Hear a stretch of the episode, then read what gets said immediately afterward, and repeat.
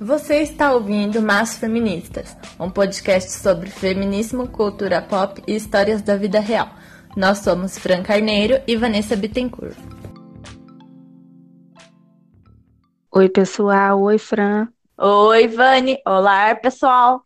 No episódio de hoje, nós vamos falar do assunto que tem tirado o nosso sono, né, Fran?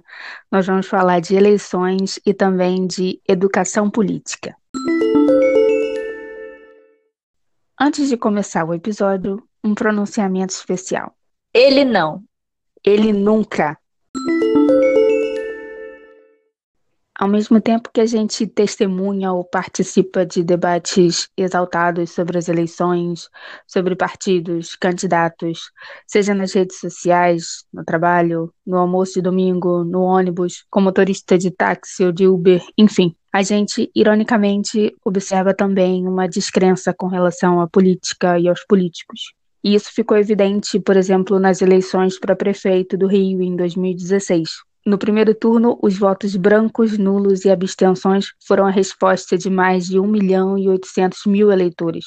No segundo turno, mais de 2 milhões de eleitores cariocas não escolheram candidato algum ou não compareceram. O Crivella foi eleito com 1 milhão e 700 mil votos numa cidade com quase 5 milhões de eleitores. Lembrando que um candidato é eleito a partir dos votos válidos, que não incluem brancos e nulos. Porém, se mais gente está pulando fora, diminui a quantidade de votos necessários para eleger um candidato bomba. E eu gostaria de lembrar que não são apenas números, são pessoas que não se sentem representadas ou, não sei, querem protestar, ou simplesmente não tomar parte da decisão, o que acaba também sendo uma posição política. O aumento de pessoas nessa situação é um assunto que precisa ser discutido com seriedade além dos limites das nossas bolhas. Os principais institutos de pesquisa vêm, inclusive, acompanhando a situação. Uma pesquisa Datafolha desse mês de setembro mostrou que mais da metade dos eleitores do Distrito Federal, de Minas Gerais, do Rio de Janeiro, de Pernambuco e de São Paulo não acompanha as propagandas dos candidatos na TV e no rádio. Entre os indecisos ou dispostos a anular o voto, as mulheres são maioria, e nós mulheres representamos 52% do eleitorado. Eu gosto de dizer que o voto é, antes de tudo, um voto de confiança, e para muita gente tá difícil confiar, hein? É, eu sei que o prefeito Dória foi eleito também em segundo lugar, e o primeiro lugar ficaram para votos brancos e nulos e abstenções, que foram mais de 3 milhões de votos. É um número muito alto e eu acho que isso mostra que essa descrença não é de hoje, isso já acontece há bastante tempo, há um tempo considerável,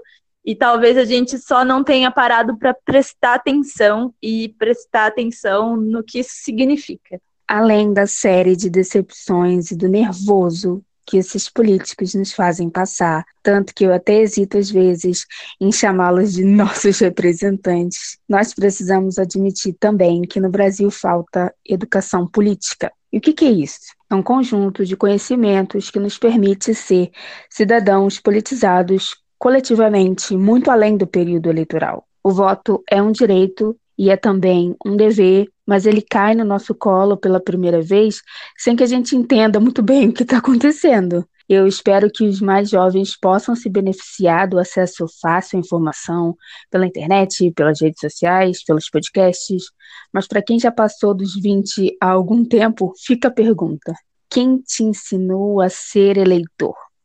Eu comentei com você esses dias, mas vou falar aqui também que a minha própria experiência pessoal sobre aprender a ser, a ser eleitora é, é muito complexa. E apesar de ter uma série de privilégios que me dão acesso à informação e educação, conseguir me informar sobre política e entender política nesse sentido eleitoral ainda é muito complicado, tanto por não saber onde buscar e por não saber quem ouvir. Apesar disso, eu comecei a votar cedo. Eu queria muito votar com 16 anos, mas eu não tinha ideia do que estava acontecendo. Então, acabava seguindo algo muito emocional e muito mais do que eu ouvia em casa e do que eu acreditava que tinha acontecido, do que de fato saber me informar. Eu fico pensando que noções básicas de cidadania fazem parte do currículo escolar, mas nós estamos longe de poder chamar isso de educação política. É muito conveniente para quem está se perpetuando no poder há décadas que a gente distraidamente aperte uns botões na urna de dois em dois anos e depois esqueça em quem votou para vereador ou para deputado. Eu não venho de uma família privilegiada ou politizada. A minha mãe nasceu três anos antes da ditadura começar e a redemocratização veio quando ela já era uma mulher feita. Meu pai era um militar que dizia que era melhor deixar para lá o que tinha acontecido na ditadura. Mas nós aqui hoje, Fran, pertencemos a uma geração meio ratinho de laboratório, vivendo desde 2014 mais ou menos essa primeira grande experiência de diálogo entre internet, redes sociais e política. O lado ruim, claro, são as fake news, mas nós temos muita informação e ferramentas disponíveis para nossa educação política. O difícil é dar conta desse volume de informações. Mas eu espero que educação política seja parte importante da educação das próximas gerações. Mas para nossa geração ainda falta entender como funcionam as instituições, as atribuições de cada cargo. Isso significa entender o que cada candidato pode prometer. Falta aprender a fiscalizar os eleitos, falta aprender a discutir política.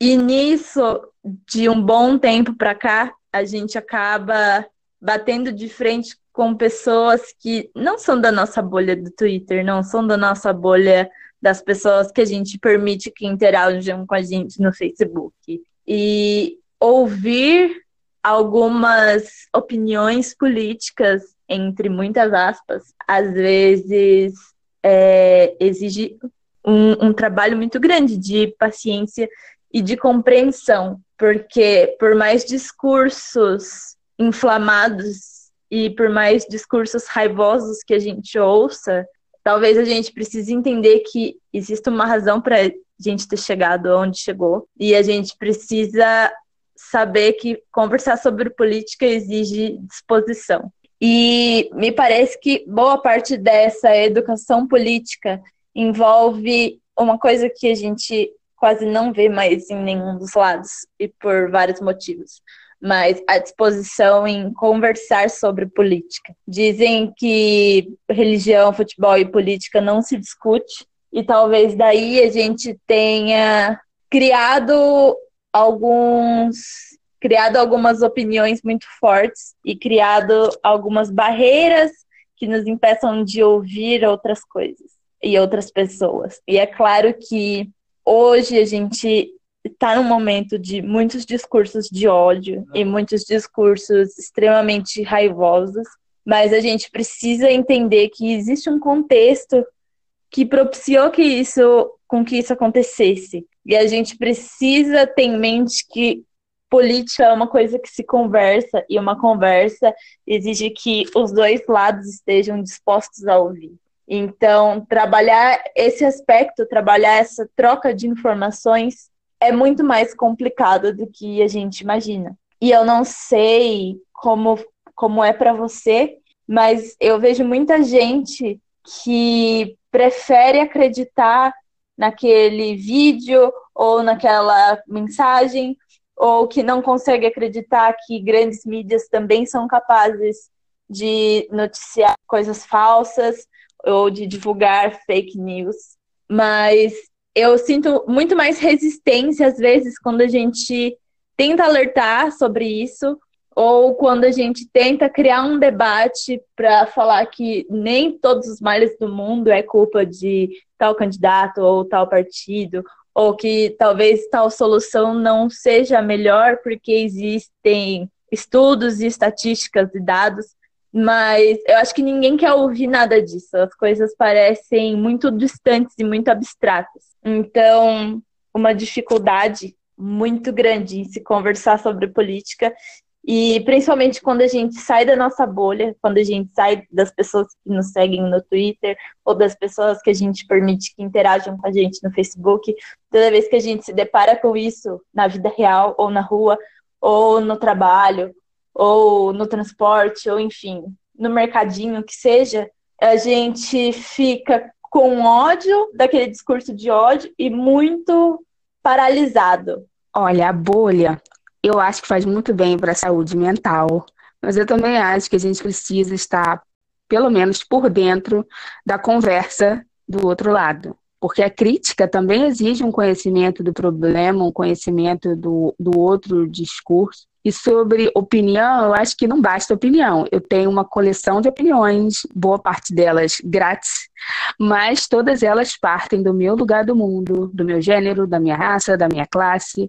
Elas não são opiniões inquestionáveis e não contemplam todas as vivências. E mesmo que eu entre hoje numa divergência política com alguém, eu acho que as eleições de 2014 e depois o processo de impeachment barra golpe me ensinaram que a última coisa que eu posso esperar numa conversa dessas é ganhar. Eu acho que se você conseguir expor seus argumentos e marcar o seu posicionamento, a missão está cumprida.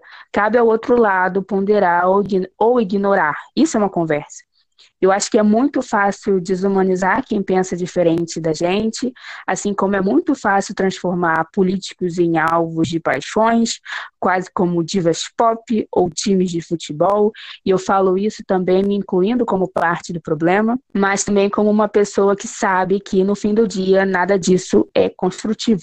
Sim. Eu concordo muito que ter a nossa bolha em vários momentos é saudável, porque política exige muito e conversar política é muito mais raro do que debater e gritar política, como acontece muito. E a cada vez que eu preciso falar com um cliente ou a cada pessoa diferente que eu ouço me falando alguma coisa, eu penso o quão, o quão na bolha eu vivo. Eu me sinto realmente muito sortuda por não ter opiniões tão divergentes dentro da minha casa e dentro da minha família. Mas às vezes lidar com quem está fora dessa bolha é muito assustador. E aí nem sempre eu consigo expor não só opinião, mas nem sempre eu consigo expor fatos, nem sempre eu consigo expor dados, nem sempre as pessoas estão dispostas a receber isso. Então, eu concordo muito com esse lado positivo da bolha, mas eu acho que esquecer o resto do mundo pode ser um pouco perigoso. Eu também concordo, e eu acho que a grande dificuldade e que é um sinal da nossa falta de maturidade política coletiva, que é a dificuldade de saber quando você está numa conversa sobre política e quando você está em dois monólogos sobre política quando as duas partes não se ouvem. A gente tem que saber também em quais conversas e em quais debates entrar. Porque, em alguns casos, a pessoa realmente não quer te ouvir. Então, não vale a pena. E às vezes não vale a pena se expor, ou dependendo do nível, se expor a riscos. É principalmente discurso de ódio, né? Discurso de ódio não é opinião e não é discussão, é discurso de ódio. E como escolher bons candidatos? Que critérios você usa, Fran? Eu fico angustiada quando eu vejo pessoas dizendo que escolheram o candidato X por simpatia. Eu já vi gente dizendo que escolheu porque o fulano é divertido. E tem o famoso mito de que o Collor foi eleito supostamente por ser bonito. Você deve ter ouvido essa também, né? Ai, meu Deus, sim. É, por muito tempo nem eu soube quais critérios eu usava, como eu te disse, tinha muito mais emocional e muito mais histórias de família envolvidas. É, e eu comecei a pensar sobre isso há pouco tempo, talvez na eleição anterior, onde eu também por causa do feminismo, mas eu comecei a acompanhar exposições de candidatos que defendiam pautas que me interessavam é, e principalmente pautas ligadas a minorias e a mulheres, que a gente sabe que é bem difícil acontecer, mas acontece. Então, eu passei a prestar mais atenção nisso, nessas discussões de pautas e em candidatos que estavam envolvidos, para eu poder escolher. Desse ano para cá, eu descobri algumas ferramentas e alguns sites que ajudam é, a partir de perguntas sobre suas preferências ou coisas que são importantes. Então, eu pretendo me basear um pouco nisso para ter ideia de possibilidades, mas pensar em políticas públicas e candidatos que defendem certas políticas públicas é algo recente para mim. E você? Olha, eu acompanho o horário eleitoral, que é tão rápido que, sinceramente, pouco serve, né? Eu leio as propostas na internet, eu assisto aos debates, eu procuro candidatos de esquerda que tenham como prioridade mulheres, negros, direitos humanos, educação. Eu quebro a cabeça com a conversa do voto útil. A gente tem visto bastante, principalmente no Twitter, a conversa do voto útil. Eu Hoje é 18 de setembro e eu ainda não escolhi meu candidato à presidência. Decidi acompanhar um pouco mais antes de tomar uma decisão. Sim, aliás, acompanhar debates é uma coisa muito nova para mim. E me interessou bastante, eu, eu deveria fazer isso mais vezes.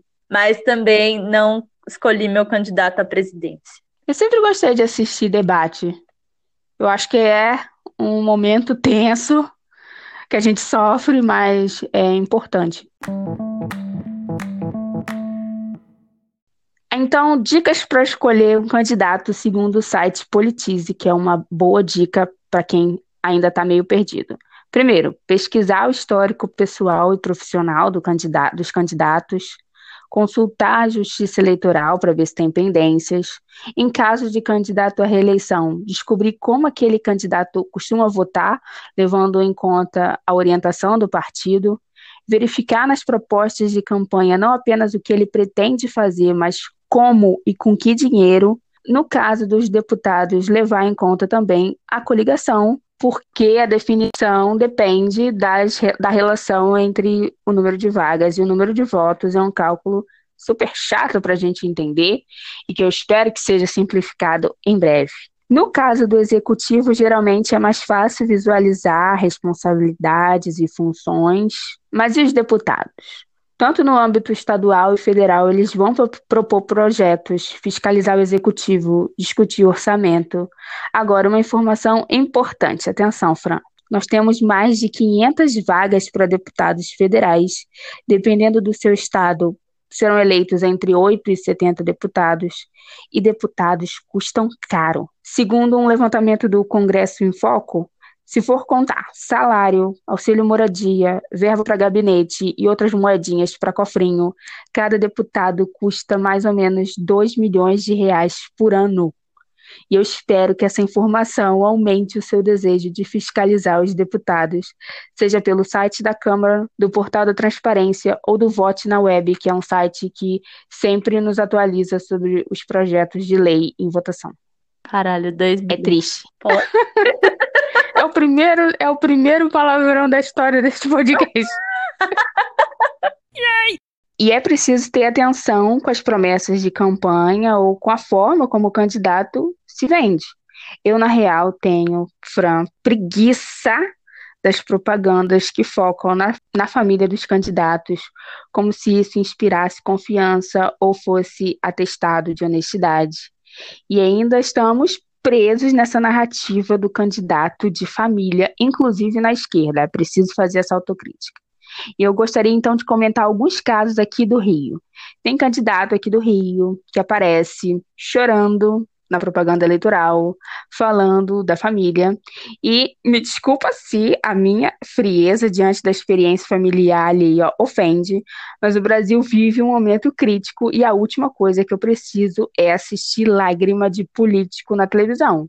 Eu acho que não tem trouxa aqui, né? O tempo que o cara gastou chorando na TV foi o tempo que ele gastou evitando dizer o que pode ou o que quer fazer, caso seja eleito, não é verdade? Exato.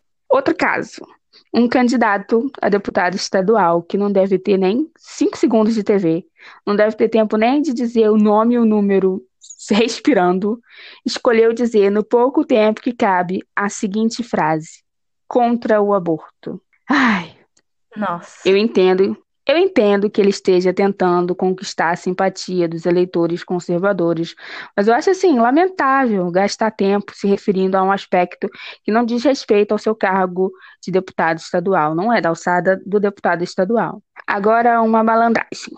Um candidato a governador anunciou na sua propaganda a promessa de destinar 12% da receita do Estado para a saúde. E ponto final. Ele esqueceu de lembrar que essa é a lei. O Estado tem que aplicar o um mínimo de 12% das suas receitas de arrecadação na saúde e 25% na educação.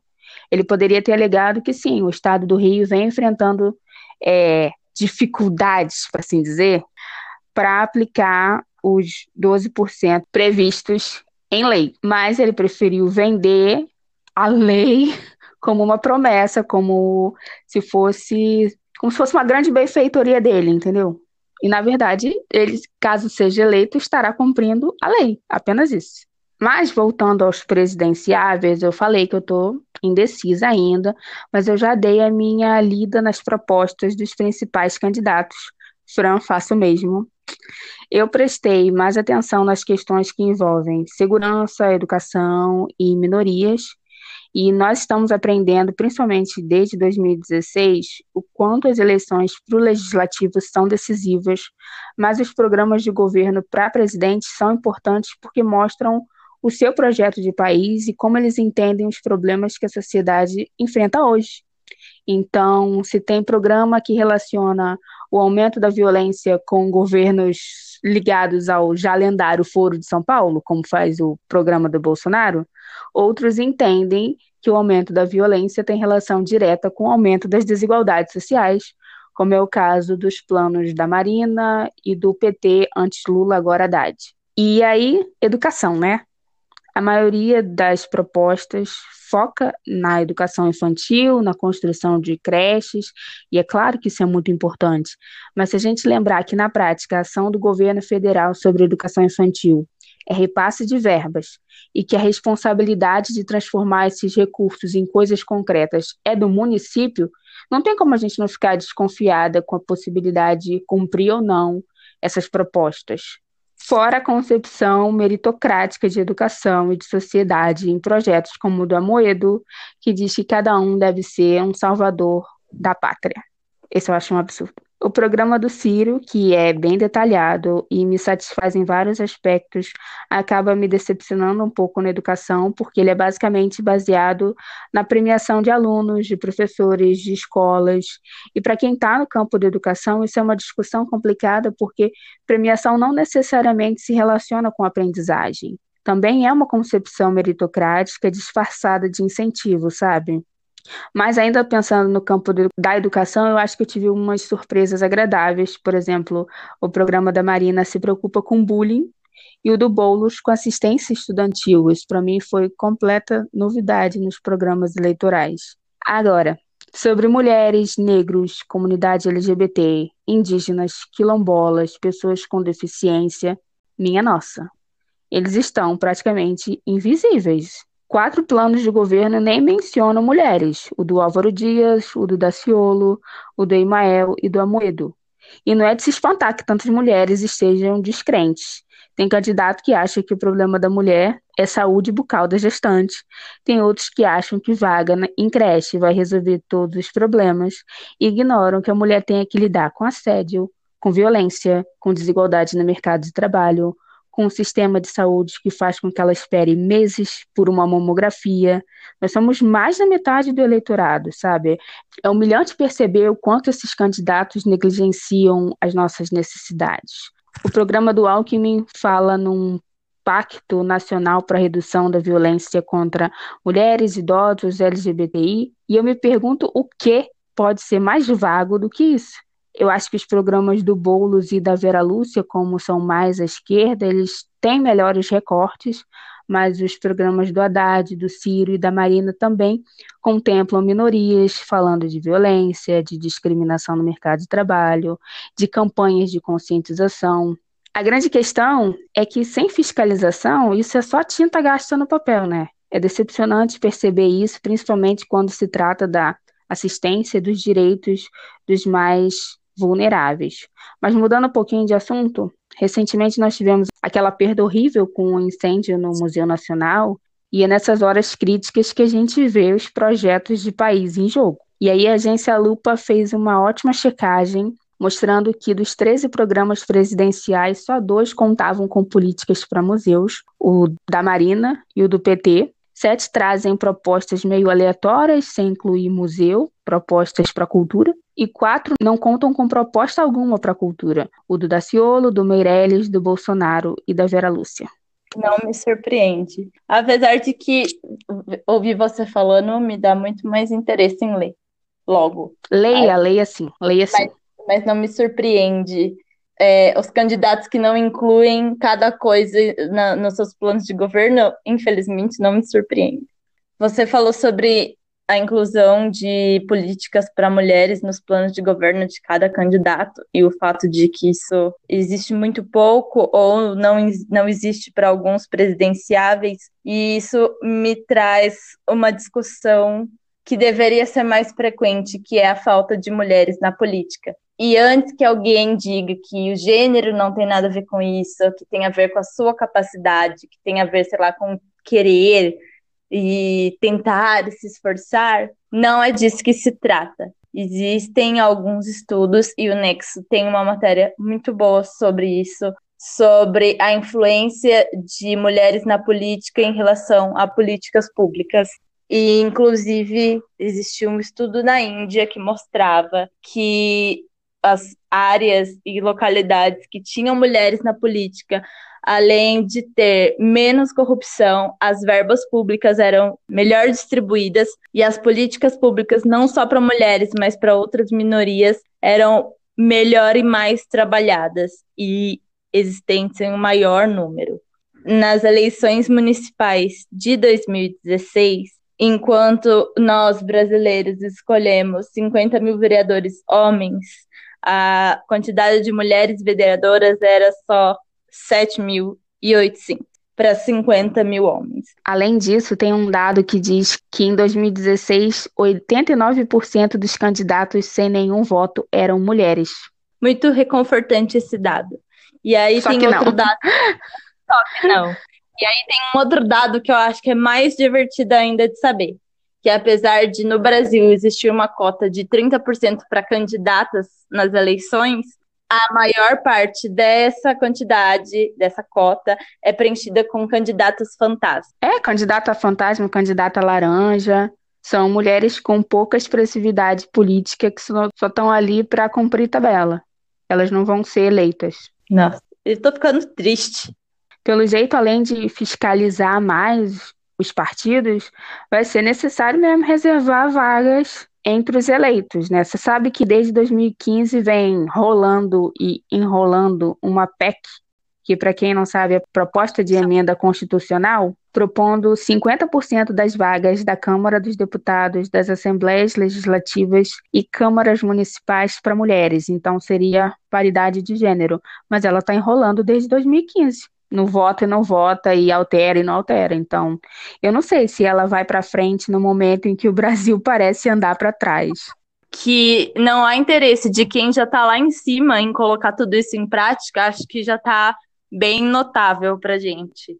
Mas e nós e a pressão social, será que valia a pena? Será que falta de informação, falta de disposição, falta de crença? Ou que também nos falta interesse? Eu acho que falta, até pela estrutura machista da nossa sociedade, uma confiança na hora de votar em mulheres.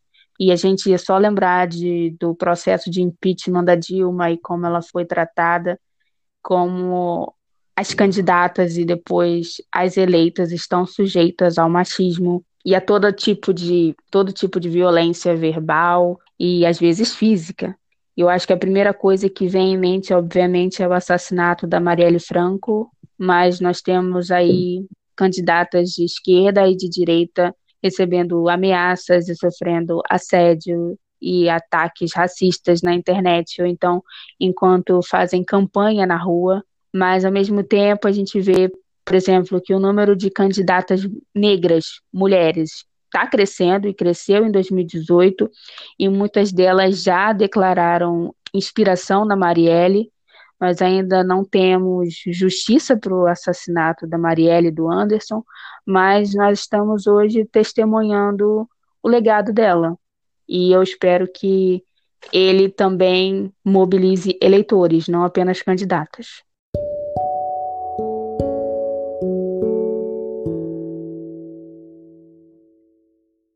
Segundo o IBGE, os negros são 46% dos candidatos nessas eleições. O PSOL e o PT são os partidos com mais candidatos negros, são mais de 700 no PSOL e mais de 600 no PT. E os partidos com menos são o PSDB, o PSL do Bolsonaro e o Partido Novo. Sobre o novo com cara de velho, 85% dos candidatos são brancos.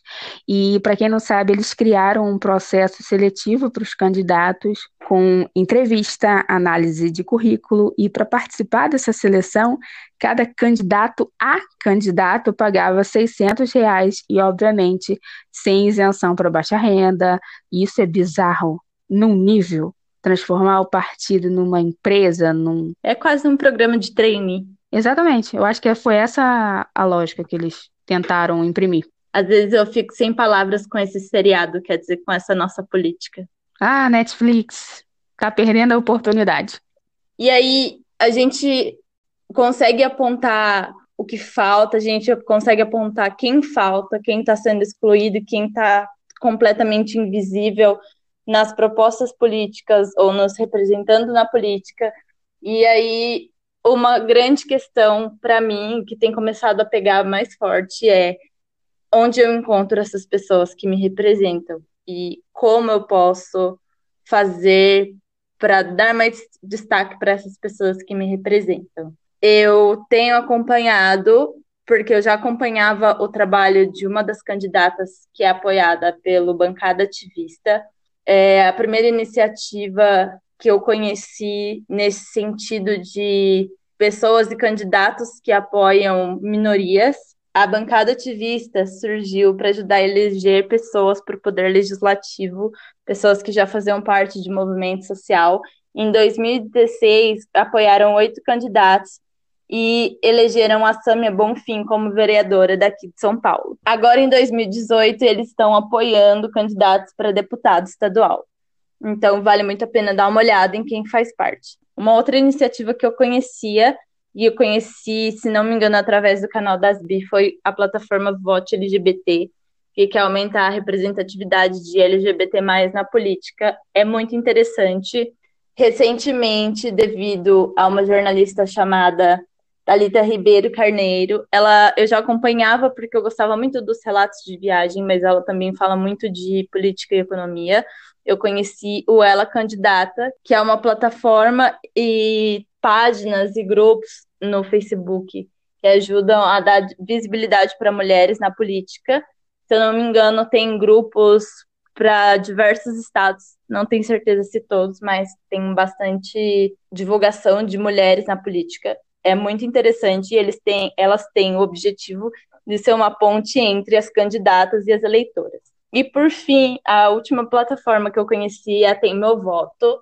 Você pode acessar o site, selecionar seu estado e responder seis perguntas, que são algumas questões muito pontuais de coisas importantes, tanto de qualidade de candidato, é, se referindo à conduta de candidato e posicionamento, quanto algumas questões do estado. São perguntas rápidas, que tem duas ou três alternativas no máximo, e ele te dá uma lista de candidatos é, para cada categoria de, de deputado a presidente, para você poder analisar. E eu achei muito interessante, quero terminar de analisar a minha lista. E eu sei que você também tem algumas contribuições que você tem usado, Dani. É, pois é, eu acho que é interessante que essas plataformas, além de conectar os eleitores aos candidatos, também ajudam o eleitor a se conhecer e a reconhecer as pautas que são importantes para ele. E eu queria acrescentar, você falou do Ela Candidata, realmente é uma plataforma muito interessante é, para dar visibilidade às mulheres na política, mas é bom prestar atenção porque ela coloca perfis de candidatas com diferentes orientações políticas. Então entra aqui a minha outra sugestão, que é a plataforma Meu Voto Será Feminista, que é uma campanha organizada pela Partida, que é uma coletiva suprapartidária de esquerda, que quer promover mulheres feministas na política, e aí ela apresenta diversas candidatas ligadas à Partida e à causa feminista em vários estados, e ela tem a Manifesta, não é um manifesto, é a Manifesta que coloca o feminismo como parte importante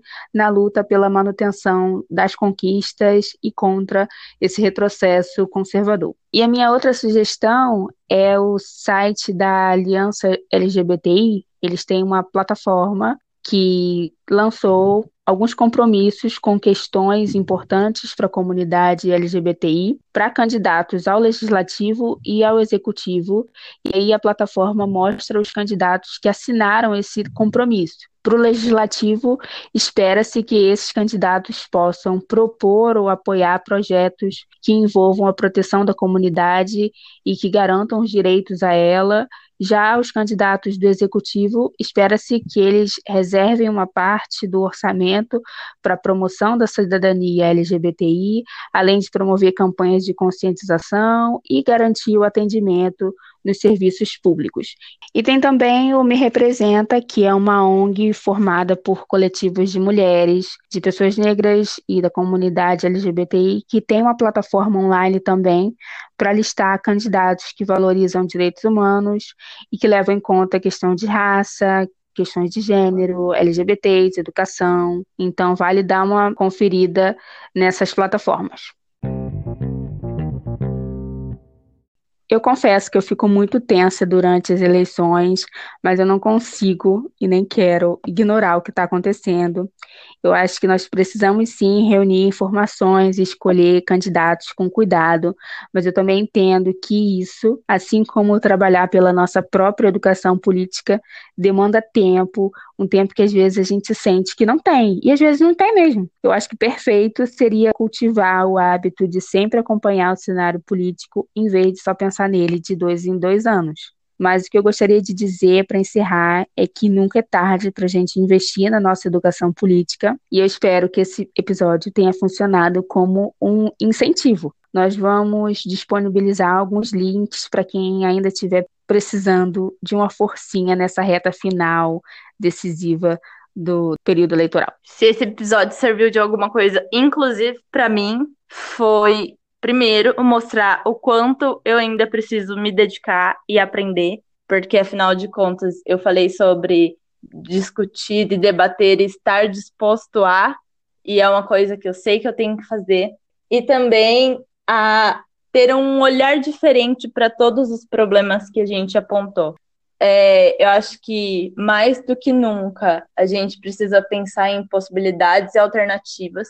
A gente precisa tentar dar espaço e notoriedade para aquelas pessoas que nos representam, para aquelas pessoas que estão dedicando tempo e que estão dedicando atenção para criar políticas e criar programas que nos beneficiem, que tragam o mínimo de dignidade que a gente merece, principalmente no contexto que a gente tem.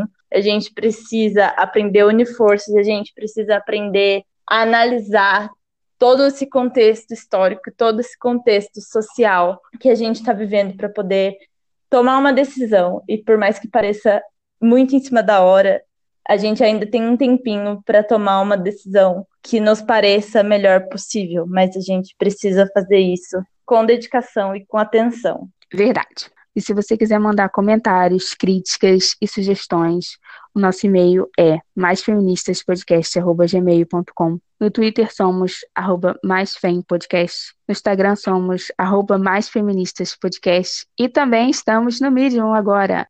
No medium.com barra mais feministas vocês encontram todas as informações. Boa semana e até a próxima. Até a próxima. Tchau!